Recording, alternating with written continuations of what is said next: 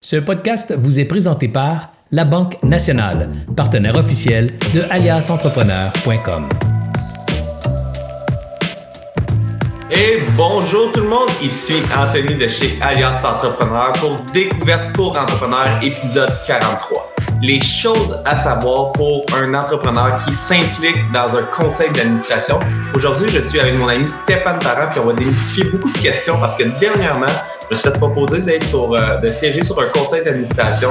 Puis, je ne savais pas trop des implications. Quand je me suis mis à poser des questions, je me suis dit, oh, c'est beaucoup plus complet que seulement donner du temps bénévolement. Il y a beaucoup plus d'implications qu'il faut connaître avant de s'impliquer sur un conseil d'administration. Aujourd'hui, c'est vraiment la discussion que je vais avoir publiquement avec mon ami Stéphane. Vraiment bien comprendre euh, toute cette implication-là. C'est qui Stéphane? Stéphane est un entrepreneur depuis son tout jeune âge. Aujourd'hui, cofondateur et directeur général d'Espace OBNL, il en est à son cinquième projet d'affaires. Il a aussi été le président d'événementiel pendant 15 ans et a enseigné la stratégie de la commercialisation à l'ITHQ. Il navigue dans le milieu des OBNL depuis plus de 26 ans et a donné plus d'une centaine de conférences, ateliers et formations. Avant d'aller plus loin, j'aimerais remercier nos partenaires, c'est-à-dire la Banque nationale qui nous suit depuis le tout début. Euh, Info Bref, un média pour entrepreneurs. C'est un média, là, je suis abonné à tous les matins. Tu reçois une infolette où est-ce que c'est euh, un, résumé de l'actualité et puis tu restes vraiment à jour point de vue actualité. Ça permet d'en parler avec les clients. J'adore Info Bref. Puis, il y a le réseau Mentorat, un réseau partout au Québec pour trouver un mentor. Sans plus tarder, j'aimerais ça euh, dire bonjour à Stéphane. Salut Stéphane. Bonjour Anthony. Ça va bien? Très bien ce matin. Midi, midi, on est rendu midi. Ah, on est rendu midi, effectivement. Le monde nous écoute en prenant leur, café, leur lunch. Euh, euh, un bon lunch vendredi midi, moi j'aime ça me gâter. Mais euh, sans, plus tarder, Stéphane, aujourd'hui, on va vraiment parler des choses à savoir avant de s'impliquer dans un conseil d'administration. Puis on pourrait-tu commencer par la base? C'est quoi un conseil d'administration? Puis c'est où qu'on retrouve ça? Ben, écoute, il y a différents types de conseils d'administration, mais à la base, on va, mettons, deux grandes catégories. Les conseils d'administration d'entreprises privées, euh, puis il y a les conseils d'administration d'organismes sans but lucratif. Là-dedans, il y a les OBNL, mais il y a aussi certaines coopératives. Donc, euh, c'est des organismes pour s'occuper plus de la partie OBNL ou coop, parce que les deux vont être assez similaires, les, les coops de solidarité. Euh, on parle d'organismes à but non lucratif quand il y a une mission sociale qui est entraînée, puis qui, où on crée une personne morale pour accomplir une mission sociale. Euh, ce qui est différent d'une entreprise à vocation sociale, là, sans tomber de trop large dans le générique, là, parce qu'on sait qu'il y a un projet de loi euh, sur ça qui s'en vient. Là.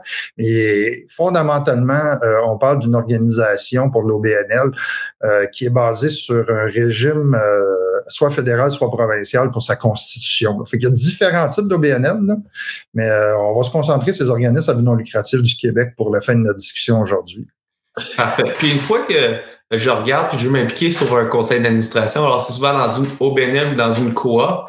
Euh, souvent, on se fait approcher ou on peut approcher l'OBNL pour s'impliquer. Puis, c'est quoi qu'il faut savoir principalement, comme toi, là, quand quelqu'un t'approche pour faire partie d'un conseil d'administration, c'est quoi la première chose que tu fais? Euh, ben, je vais virer la question un petit peu, juste pour comprendre l'étendue des propositions qu'on pourra avoir faut comprendre qu'il y a 14 secteurs d'OBNL. la première surprise, c'est de voir qu'il y en a tant. une chambre de commerce, c'est un organisme sans but lucratif. Une association de soccer où nos enfants jouent va être un organisme sans but lucratif. Euh, une salle de théâtre va être un organisme lucratif. Un musée va l'être. fait que les propositions ou les possibilités d'implication sont excessivement grandes. Il y en a plus de 50 000 au Québec, là, euh, puis ça varie là, des années en années. Fait que même que dans certaines catégories, on va rajouter les garderies là-dedans aussi. Donc, siéger sur des conseils d'administration, il y a énormément d'opportunités, puis il y a énormément de besoins. Ça, je pense que c'est la première étape où les champs d'intervention sont tellement multiples qu'il faut y aller à la base selon nos intérêts et ce qui vraiment vient faire vibrer notre cœur. Moi, j'ai commencé mon implication dans le réseau des jeunes chambres de commerce. J'ai été sur le conseil d'administration de la Jeune Chambre de Montréal. Après ça, j'ai été sur le conseil d'administration. Je m'intéressais au mentorat. On parle du réseau mentorat parce que je suis un mentoré depuis 2008. Ben, je me suis impliqué dans le réseau euh, sur Mentorat Québec pendant plusieurs années. Je viens du milieu du plein air à la base puis du loisir. Je me suis impliqué dans le niveau euh, dans un, un, parc régional pendant dix ans. Euh, et je viens du milieu de l'événementiel. Ben, j'ai été pendant neuf ans sur le conseil d'administration d'événements Attraction Québec. La première question que je te poserais, c'est est-ce que la cause, la mission, fait vibrer ton cœur puis t'interpelle? Si c'est pas le cas, tu vas y aller pour les mauvaises raisons. Il y a des bonnes et des mauvaises raisons pour s'impliquer sur un conseil d'administration. Puis là, là on, va, on va y aller pour les bonnes raisons. Là, c'est vraiment, ça serait quoi les bonnes raisons? Là, on a parlé d'une cause qui fait vibrer mon cœur. Qui, moi, moi, on va en parler euh, rapidement. Moi, je suis euh, de la région de Sherbrooke, puis euh, c'est un milieu social qui est pas toujours favorisé. Puis moi, les causes qui fait briller mon cœur, c'est les causes qu'on est capable de rehausser la qualité de, du monde qui nous entoure au travers de notre, de notre belle région qui est, euh, qui est malheureusement un peu maltraitée. Alors, c'est, c'est vraiment ça, toutes les causes qui s'impliquent auprès des jeunes autour de, de, de mon domicile. Moi, c'est ça qui fait vibrer mon cœur. C'est là que j'ai ouais. donné mon temps. Déjà là, tu viens, ça veut dire que, mettons que la fête du lac des nations t'approcherait pour siéger du conseil d'administration, tu fais, OK, c'est Sherbrooke, mais c'est pas ça qui me fait vibrer ou euh, Destination Sherbrooke te contacterait, c'est pas nécessairement ça qui te fait vibrer. Fait que tu vois, déjà là, là, tu viens déjà de te donner un peu des paramètres sur où tu voudrais mettre ton énergie, puis aussi où tu voudrais mettre tes ressources. Parce qu'une contribution d'un administrateur, c'est pas juste du temps, c'est juste un conseil d'administration. Dans certains cas, ça va être plus que ça. Tu peux mettre à la disposition d'organismes des services, des ressources que toi comme, comme entrepreneur. Tu as peut-être des véhicules, tu as peut-être des possibilités où tu peux faire un petit peu plus aussi. Fait que des fois, au-delà de juste être là euh, sur le conseil, la proposition que tu vas pouvoir amener en termes de valeur dans ton écosystème, dans ta région, va être plus grande aussi. ça va se faire la plupart du temps par un organisme qui est établi. À moins que tu décides d'en partir un nouveau, mais il y en a déjà pas mal qui font, euh, qui sont sur, sur, le secteur. Fait que je suis pas sûr que ça serait euh, intéressant de partir quelque chose de nouveau encore. Puis, euh, puis il y a plein d'autres choses qui font ouvrir mon cœur, dont euh, rehausser l'entrepreneuriat du Québec, donner de l'éducation euh, euh, entrepreneuriale. Fait qu'il y a plein, il y a plein de causes, mais il y a, y a qu'est-ce qui me tient à cœur. Puis ça serait quoi les mauvaises raisons de s'impliquer sur un CA? Avoir du capital de sympathie politique parce qu'on veut se lancer en politique et on veut être reconnu dans son secteur, le faire parce qu'on veut des contrats avec l'organisme, le faire parce que euh, on veut de la visibilité. Tu sais, moi, je connais des présidents de festivals, entre autres, qui sont là. J'ai déjà vu dernièrement là, un cas, là, quelqu'un qui voulait beaucoup de visibilité parce que c'était bon pour son ego, fait qu'il est devenu président de deux de festivals, entre autres. Là. Fait que là, c'était bon, mais il s'impliquait pas. Fait qu'il faut vraiment être là pour la mission, pour les gens, puis parce que ça nous fait du bien. C'est ce qu'on ressent quand on s'implique aussi. On revient aussi à toutes les raisons pourquoi on est bénévole dans une cause. Sauf que là, on arrive dans un niveau de bénévolat qui est un peu plus intense, puis qui nous interpelle aussi au niveau des responsabilités. Puis ça, je pense que c'est un élément qui est important qu'il faut préciser.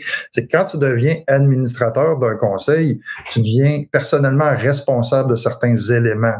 OK? Puis ça, c'est souvent méconnu. Fait qu'il y a... Euh, on se met la tête sur le bio des fois aussi. Puis c'est là, tu viens d'ouvrir une grosse porte. Là. Si je suis, je siège sur le conseil d'administration d'une OBNL, je me tiens personnellement responsable de certaines choses dans l'OBNL, mais c'est personnellement responsable de quoi?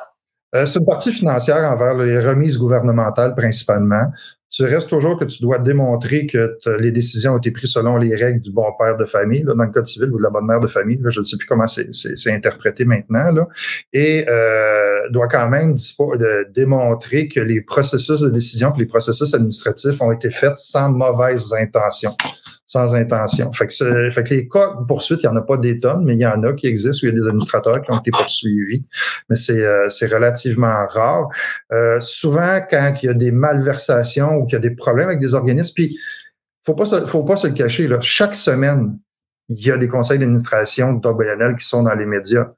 Euh, des cas célèbres dernièrement, ben, je, j'avais vu le, le, cas de, de basketball euh, dans, à Ville-Saint-Laurent le gouvernement a demandé une enquête sur la gouvernance de Basketball Québec, qui est au niveau fédératif.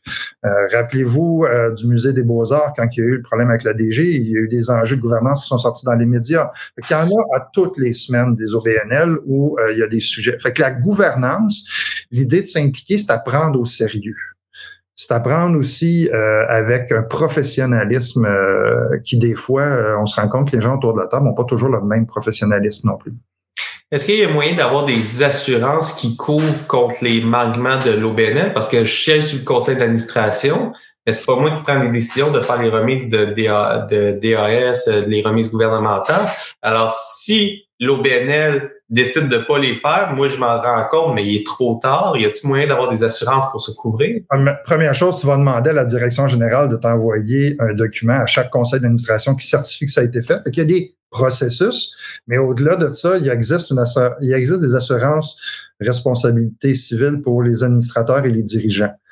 Euh, les programmes d'assurance sont en train de changer depuis deux, trois ans. Il y a des risques qui sont couverts, il y a des risques qui sont pas couverts. Ça dépend des assureurs. Ça peut être relativement dispendieux et ça protège pas de tout. Encore là, faut avoir prouvé, si on est poursuivi, qu'on a fait notre job, puis qu'on a été euh, volontairement euh, conscient qu'on faisait bien notre travail comme administrateur et non pas qu'on a fait preuve de négligence. Fait que, ça, fait que les assurances, ça a toujours un pouvoir limité. Là, c'est comme comme toute bonne assurance, je te dirais. ça, c'est bon. Puis disons qu'actuellement, je suis sur un conseil d'administration, puis je me rends compte qu'il y a une mauvaise gouvernance, puis là, je me mets à risque d'être d'être poursuivi. Euh, c'est quoi c'est quoi mes, mes mesures que je peux prendre pour corriger le tir pour, justement pas que ça se rende jusqu'à une poursuite personnelle? Ben, la première étape, euh, faut dire que c'est pas ce qu'il y a de plus commun mais on voit des conseils d'administration où c'est problématique.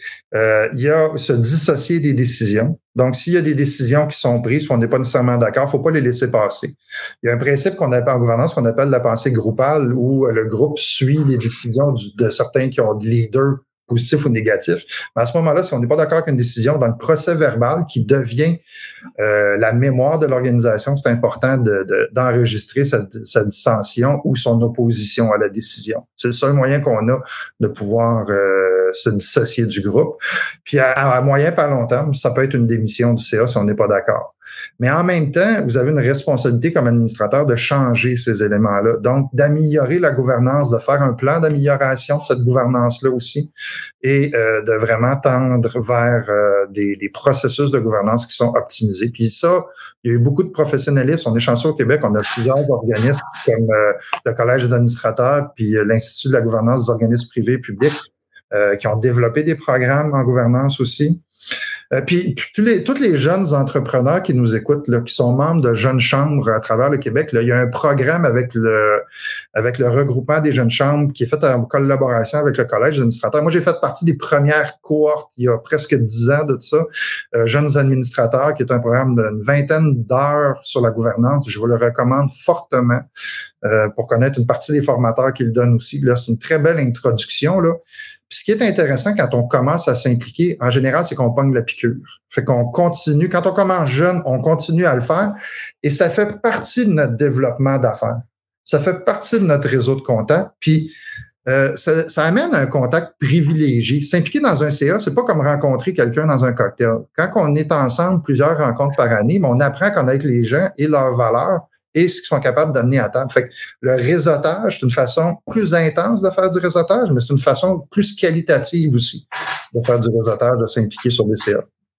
J'adore ça. Puis là, ça me soulève à une question parce que tantôt, on a parlé des responsabilités de l'administrateur, puis il faut pas être sur le, CA pour faire de la business euh, avec euh, penser avoir des contrats de l'association. Mais tu sais, je regarde des petits marchés, parfois, tu peux être tenté d'aller sur le, CA justement pour améliorer ton, marché, mais tu es un fournisseur de services. C'est quoi les limites de conflit d'intérêt entre siéger sur le CA d'une association puis être fournisseur de services aux membres de l'association ou du conseil d'administration ou de dans, dans, le cas idéal, on fait pas les deux. OK? À partir du moment où on s'implique, on fait une croix sur les possibilités de business avec cette organisation-là. Ça, c'est dans un monde idéal. Dans le monde humain et réel, on appelle ça la gestion du conflit d'intérêt. Il y a différentes méthodologies, il y a différents éléments comme la déclaration d'intérêt, comme euh, l'abstention dans les décisions. Là. Euh, mais on essaie. Le problème avec le conflit d'intérêt, c'est que même s'il est géré, il peut vite décoller à une crise de confiance puis un problème de réputation. Fait que c'est là où il faut vraiment faire attention. Euh, puis dans des petits marchés, tu peux te brûler vite parce que le mot se passe vite aussi. Fait que, euh, fait l'idéal, c'est de faire une croix sur le business avec l'organisation, puis y aller vraiment pour des éléments qui sont plus des éléments reliés à, à nos intérêts, euh, au fait de donner et non pas au fait d'aller chercher. On va finir par aller chercher pareil, pas nécessairement directement, mais par personne interposée. Moi, je regarde dans mon projet d'affaires actuellement, il y a des partenaires qu'on a actuellement, c'est des gens que j'ai connus il y a 15-16 ans à Jeune Chambre, justement. Euh, tu sais, Charles, Charles, qui est le, le, du groupement des chambres de commerce, on était sur le CA en même temps, et ainsi de suite. Fait que faut penser aussi à la progression dans le temps qu'on oublie dans certains cas aussi. Je, comprends bien, mais il faut, il faut faire attention à la base. C'est pas d'aller, c'est pas d'aller sur le CA pour aller chercher les contrats, puis faire déjà avant d'aller sur le, sur le conseil d'administration, penser si on pourrait avoir des conflits d'intérêts à la base avant d'aller, avant d'aller sur le conseil d'administration. Ben, un bon conseil d'administration qui est bien structuré en termes de gouvernance va vous faire faire un remplir un code d'éthique, deux vous demandez une déclaration d'intérêt. Donc, c'est un document dans lequel tu vas citer ce qui pourrait créer des, des, euh, des conflits d'intérêt.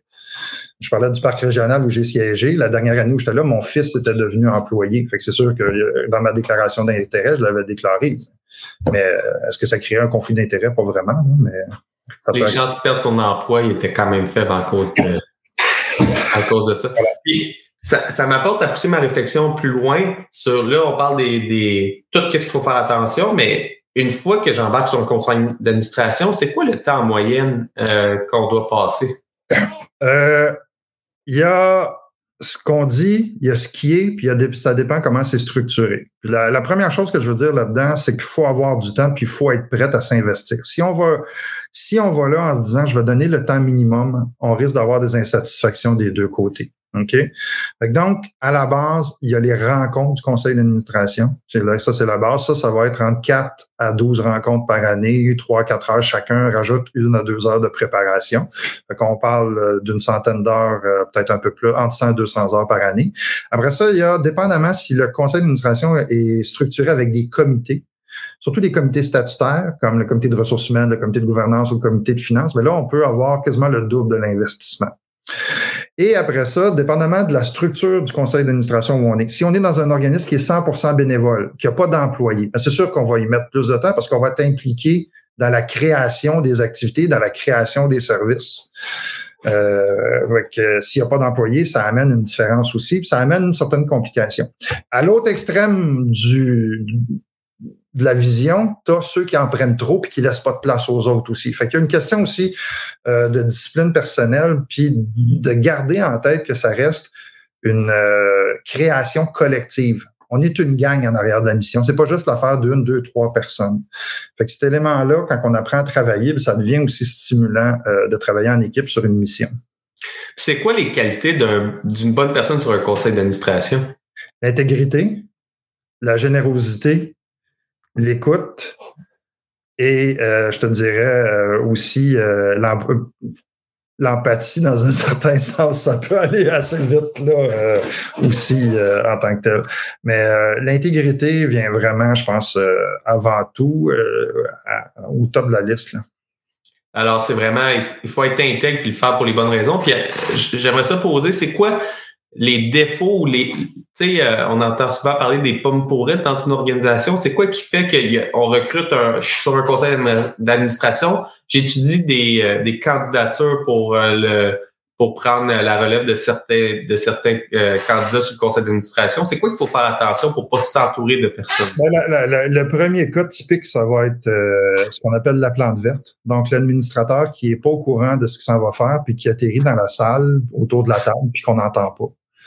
Donc, euh, je pense que c'est important de parler du principal outil de l'administrateur, c'est la question. OK? Euh, un administrateur se doit de poser des questions, d'être informé, puis d'avoir tous les éléments de décision. Quelqu'un qui pose pas les questions, quelqu'un qui s'implique pas, va déjà avoir euh, devrait déjà être écarté. Après ça, à l'autre extrême, tu as les TLM, toujours les mêmes. Tu as ceux qui prennent tellement de place qu'ils en ont un leadership toxique qui fait que ça tasse les autres, puis les autres finissent par partir. Fait que tu as les deux extrêmes, celui qui s'implique pas assez et celui qui s'implique trop. Après ça, tu as celui qui ceux, ou celui ou celle qui prend trop à la légère aussi, qui est un autre problème. Puis tu as la personne qui est trop opportuniste. On revient, c'est pas juste des histoires d'avoir des contrats dans certains cas. Ça peut vouloir de la visibilité, ça peut aller chercher des réseaux de contacts supplémentaires. Fait que quand on est trop opportuniste, euh, ça peut aussi euh, être euh, difficile d'avoir une bonne carrière d'administrateur. Je, comprends bien. Puis, quand là, on parlait de 100 200 heures tout à l'heure, je reviens à ce point-là. C'est quand même énorme dans une année. 100 200 heures, on parle d'environ trois semaines à quatre semaines de travail à temps plein que tu as passé, alors le douzième de ton travail que tu fais dans l'année à passer à travailler sur, euh, sur le conseil d'administration. Euh, est-ce que tu es rémunéré pour ça ou un conseil d'administration doit être absolument... 98% des OBNL au Québec, les postes d'administrateurs sont euh, bénévoles. Il y a quelques organisations euh, qui vont avoir des rémunérations, mais la plupart, ça va être des organismes qu'on appelle sous décret ou sous des lois, comme certains autres professionnels. mais sinon, c'est bénévole. Il faut vraiment le faire pour la cause. Puis c'est la façon d'accord. faut comprendre aussi que les OBNL sont structurés de façon à ce que ça devienne le réceptacle pour accomplir le changement. Donc, s'il y a une cause qui vous tient à cœur, ça va impliquer une, ça va impliquer une implication, excusez le, le mais euh, ça, ça, c'est là-dedans qu'on va être capable de faire avancer une cause. Que ce soit une cause environnementale, une cause sociale, une cause économique, une cause touristique. La plupart du temps, on va le faire à travers un OBNL. c'est la façon d'amener le changement qui est, qui est importante. Et puis là, je viens d'avoir une idée d'OBNL, puis ça doit exister euh, dans les sortes d'OBNL, mais euh, dans, dans, une région touristique où est-ce que euh, la région vit principalement du tourisme, j'imagine qu'il y a une association qui s'occupe d'aller chercher le tourisme pour l'amener. Si moi j'ai une boutique qui vit du tourisme, je veux m'impliquer dans l'OBNL pour attirer des gens, mais là, je suis sujet à un conflit d'intérêts. Non, parce que tu n'es pas en lien. L'organisme offre son, offre de service est la même pour tous ses membres.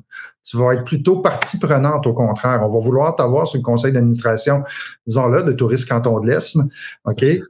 Parce que c'est l'ATR, l'Association touristique régionale, puis il peut même avoir des associations touristiques municipales où tu vas vouloir devenir membre puis siéger. Mais c'est pas l'organisme qui te donne des contrats. L'organisme va faire une promotion de la région pour t'amener. Fait que tu veux être présent sur le conseil d'administration pour t'impliquer. Euh, au contraire. Fait que le, conflit d'intérêt, c'est plutôt en lien d'affaires direct et non pas indirect.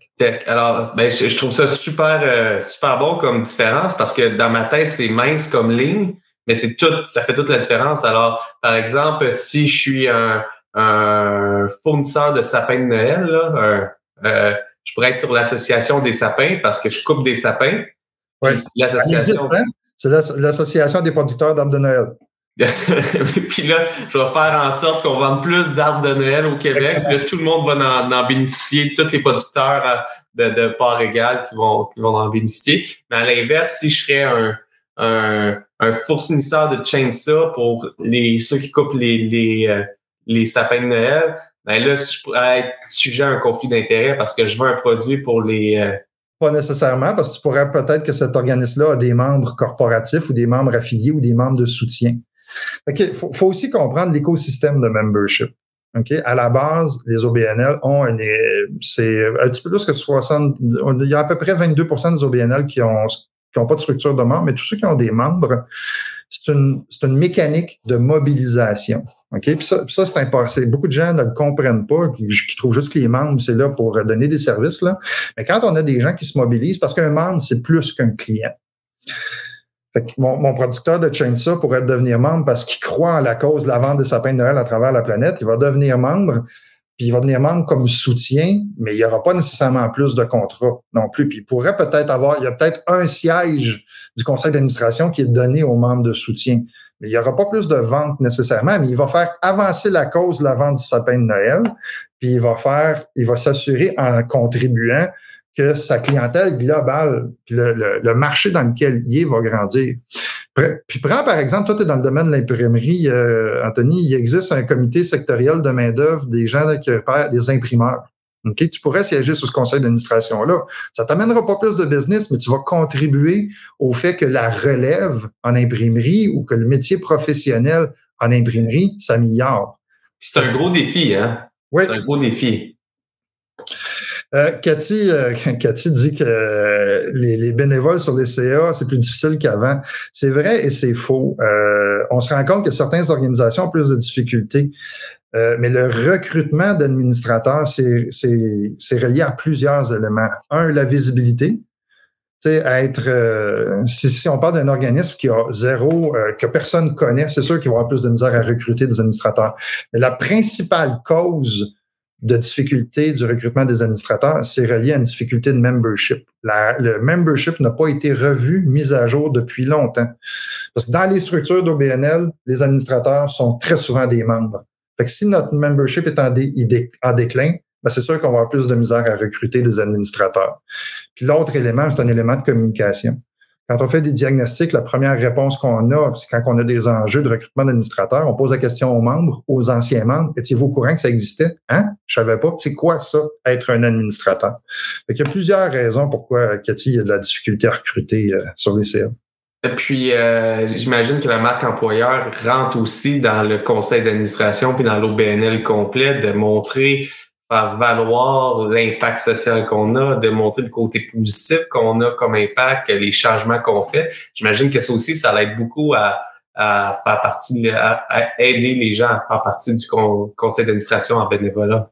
Mais même un petit peu plus loin que ça, un entrepreneur qui s'implique dans sa région vient déjà par le fait même d'améliorer son marketing RH. Puis au-delà de ça, il y a l'implication de l'entrepreneur, c'est une chose, mais après ça, il y a d'autres façons aussi. Le bénévolat de groupe, c'en est une. On organise une gang, puis on s'en va peinturer des locaux, par exemple. Ça, c'est un bénévolat de groupe qu'on peut faire au niveau local. Puis il y a la mise à disposition des ressources. Euh, je vais donner un exemple. Euh, dans une de mes formations dernièrement, j'ai une dame qui me disait, elle dit, moi, j'ai pas Alcan comme commanditaire, mais Alcan, nous prête une pépine dans notre base de plein air, puis nous prête un électricien quand j'en ai besoin. Fait que c'est une autre façon de contribuer. Être au Saguenay, hein? c'est assez clair. Mais euh, donc, la contribution que les entrepreneurs peuvent faire avec des ressources qu'ils ont. Certains ont des équipements, ont des installations. Vous n'êtes pas toujours obligé de donner un chèque. OK? Mais puis ça, ça fait partie euh, d'une façon de se donner de la visibilité puis de, de s'impliquer dans son secteur puis de s'impliquer auprès des causes qui nous tiennent cher aussi. Si je peux donner l'exemple de, de Technopub, l'imprimerie dans laquelle je suis associé, nous, on fait beaucoup de contributions en termes d'impression. Alors, quand que les gens ont besoin, euh, on a une campagne qui part tout prochainement. On a bâti des boîtes euh, en coroplace. On a, on a designé une boîte pour ramasser les, les, objets scolaires dans la région de Sherbrooke. Alors, à la fin des à fin d'année scolaire, on met ça dans les écoles, les gens déposent, puis à fin, ça, ça fait plein de matériel scolaire qu'on peut redonner pour l'année suivante aux gens qui ont qui n'ont pas les moyens de s'en acheter des, des nouvelles pour l'année suivante. Alors, c'est le style d'application qu'on fait, puis on a fait la, une commandite euh, de l'impression complète de. Oui, mais euh, soyons clairs, c'est plus une commandite, c'est un don. Là, on parle d'un don parce que tu vas pas chercher le bienfait euh, où il y a une simili-visibilité, là, mais il faut faire attention à la différence entre la commandite et la finance. Exactement, c'est un don. C'est un don. un don dans ce cas-là. Là, c'est, on a besoin du marketing sociétal, mais dans ce cas-là, c'est un don. Puis, tu sais, de plus en plus, les gens sont conscients des efforts euh, qui sont faits au niveau euh, de l'environnement, euh, de l'impact social, ainsi de suite. Ça part très souvent d'un entrepreneur qui s'implique dans une cause, puis après ça, ça découle. Puis aussi, quand vous êtes comme entrepreneur à verser dans une cause, ben c'est important de le communiquer à votre gang aussi, puis de peut-être les embarquer dans votre bateau aussi, ou, de, ou juste donner du temps. Euh, dans certaines organisations, il y a des organisations qui vont donner du temps aux employés, dire écoute, euh, je te paye euh, huit heures par deux mois pour que tu t'impliques sur un CA de ton choix. Fait que ça aussi, c'est une autre façon d'améliorer le, le, sort social des organismes dans ton coin. Il y a des super de belles entreprises qui le font. Moi, j'ai plusieurs exemples dans la région que les employés sont payés pour donner du temps, puis ça fait un très bien fait aux employés aussi d'aller voir, de s'impliquer socialement tout ça. Puis j'aimerais ça revenir à s'impliquer sur le conseil d'administration. Euh, on dit que la mission sociale est importante, que je suis interpellé, puis que ça vient, c'est presque devenu une passion, la cause dans laquelle que je m'implique. Mais ça veut pas dire que je suis passionné, que l'organisme est bien géré. Puis avant de m'impliquer, je ne sais pas si l'organisme est bien géré. As-tu comme qu'est-ce qui me vient en tête en parlant avec toi? Ça serait, je me fais approcher, je pourrais dire, hey, je pourrais faire du bénévolat trois, quatre fois voir comment que ça se passe, puis après ça, monter les échelons pour aller sur le conseil d'administration. Ça serait quoi les bonnes pratiques avant de s'impliquer sur le conseil d'administration pour s'assurer que c'est bien géré? Euh, un organisme qui ne sera pas transparent, n'est-vous loin, en partant. Donc, quand, je dis transparent, si tu as des, euh, des, des, doutes ou euh, des questions, demande des états financiers, première étape. OK? Si on te les refuse, déjà là, pose-toi des questions. Trois, deuxièmement aussi, euh, parler à des membres, parler à des gens qui sont déjà impliqués, rencontrer des administrateurs qui sont actuellement sur le CA avant. Parce qu'il va toujours avoir deux provenances pour un administrateur. Il va avoir l'administrateur qui est déjà membre, puis on lui dit, écoute, t'es membre de notre organisme, par exemple, tu des enfants, tes enfants jouent au soccer, les gens de l'association régionale de soccer t'approchent, mais tu es déjà membre parce que tes gens participent. Fait que là, tu as déjà une certaine expérience par rapport à l'organisation. Ou tu as les administrateurs qu'on appelle cooptés, où là, on va aller te chercher parce que tu as une compétence comme entrepreneur ou tu as une compétence comme comptable ou comme avocat ou ainsi de suite. On dit, ben, on a besoin de gens qui ont des compétences professionnelles pour amener sur notre CA. Fait dans les deux cas, informez-vous sur la structure. Informez-vous sur c'est quoi la vision stratégique. C'est important que l'organisme ou la personne qui vous parle soit capable de vous dire, ben nous autres, là, dans trois ans, là, c'est là où on veut que notre organisation s'en est. Parce que tu rentres pas sur un CA juste pour accomplir la petite semaine. Tu rentres sur un conseil d'administration pour l'amener plus loin, pour, être capable de contribuer. Tu veux que la mission sociale de l'organisation soit un effet de levier sur l'impact aussi dans ta région. Fait que l'élément de stratégie, c'est un élément d'inspiration, puis c'est le projet dans lequel tu embarques. Tu sais, j'ai entendu souvent Serge parler de stratégie dans Alias comme étant l'élément de vision. C'est la même chose, sauf que là, c'est collectif. Fait que je pense que l'état de, l'état de situation, l'organisation, l'état de situation financière puis la stratégie, c'est les trois choses à être sûr qu'on embarque là-dedans. On a Stéphane Théolis qui nous pose la question est-ce qu'il y a des risques légaux? On a parlé un petit peu au début, là, mais euh, il y a des risques légaux à être euh, sur un conseil d'administration. Oui, il y en a. Ils sont relativement limités. Puis si on fait bien notre travail, puis si on s'informe, puis la première responsabilité comme administrateur, c'est de se former en gouvernance aussi. Donc, euh, il y a différents produits de formation qui existent, des produits en ligne, des produits en présentiel, des produits auprès de votre CA. je pense que c'est de ne pas ignorer les principes et euh, de, le faire de, de, Puis, comme je vous dis, il n'y a pas des tonnes et des tonnes de poursuites qui ont été faites en tant que tel. Mais il y a eu beaucoup d'organismes où ça a été plus problématique. Fait que euh, faut, faut être conscient il faut que cette conscientisation-là nous amène à professionnaliser la gestion de l'organisme ou à débarquer si on n'est pas capable de le faire progresser.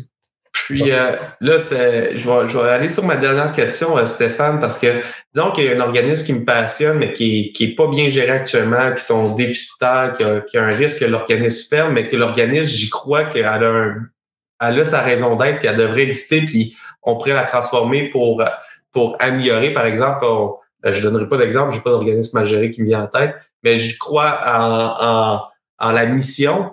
Est-ce que c'est une bonne idée de m'impliquer dans le conseil d'administration? Parce que j'ai un risque qu'ils sont en difficulté financière, euh, je, je sais pas s'ils payent toutes les DAS, je sais pas s'ils font toutes les remises, mais j'aimerais ça la, la flipper pour redonner l'image puis la mettre sur les, bon, les bonnes rails, mais on a besoin de gens comme ça au Québec.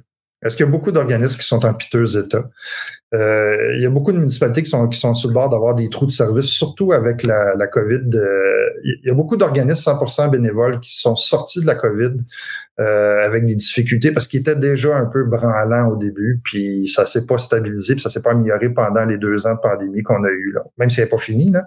Fait que oui, c'est comment vous allez le faire qui va être important pour vous protéger? C'est comme je disais tantôt, si on n'est pas d'accord avec, on peut rentrer en poste mais on n'est pas responsable de ce qui s'est passé avant notre entrée en poste. C'est peut-être la première chose.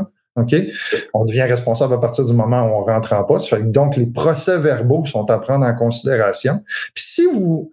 Peut-être euh, juste une petite anecdote, j'ai une DG dernièrement là, qui m'a fait réaliser que ses administrateurs ne faisaient pas attention à ses procès verbaux. Ce qu'elle leur a fait, elle a mis une recette de pâté chinois dans le procès verbal, puis elle a voulu voir combien sur les huit administrateurs en avait, combien elle l'avait lu. Était chanceuse, il y en a six qui l'ont lu. Je te garantis que les deux qui ne l'avaient pas lu, là, les fois d'après, ils avaient lu leurs procès-verbaux. Fait que c'est d'être préparé, d'être conscientisé, puis de pas prendre ça à la légère comme si c'était pas grave. C'est surtout ça. Fait qu'à partir de ce moment-là, puis on a pris les bonnes décisions, même si on arrive dans une organisation qui est en difficulté, mais on prouve qu'on est en train de la relever. Fait que les intentions sont là, puis le travail est là, puis on voit la progression. Ça devient très, très dur dans un cas de poursuite de vraiment attacher, de dire écoutez, là, on a fait ce qu'on pouvait. Parce que c'était déjà en difficulté avant que je rentre en poste, alors euh, je comprends. Alors, si on y va de façon intègre, avec, avec une bonne volonté, puis en respectant les règles, en respectant les procès-verbaux, il y a très peu de chances que je qu'il y ait un côté néfaste à, à, m'impliquer à point de vue personnel.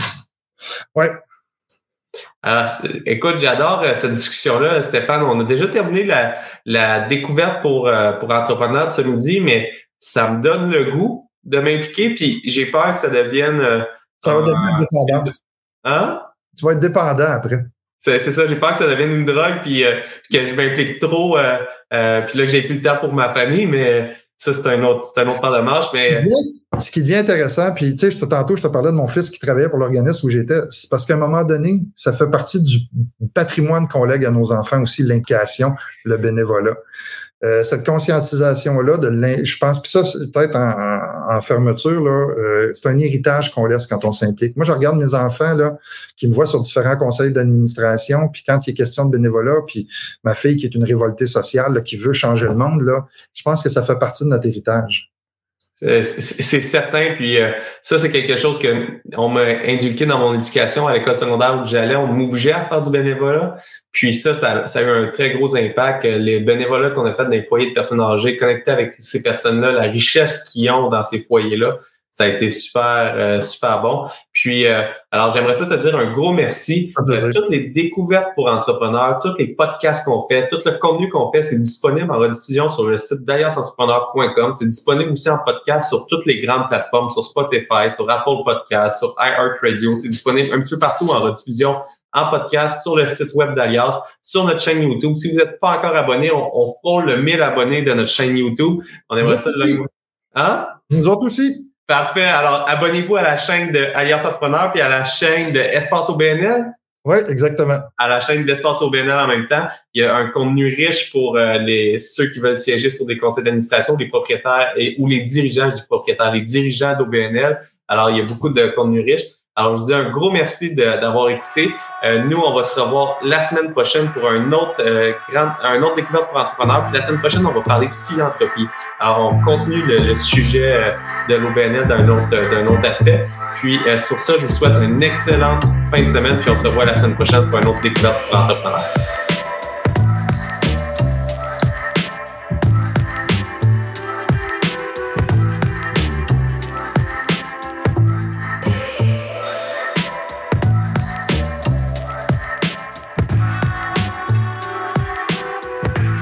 J'espère que vous avez apprécié cette entrevue. Pour d'autres podcasts et encore plus de contenu, suffit de devenir membre sur aliasentrepreneur.com. Je vous remercie d'avoir été là. C'était Serge Beauchemin, alias Entrepreneur.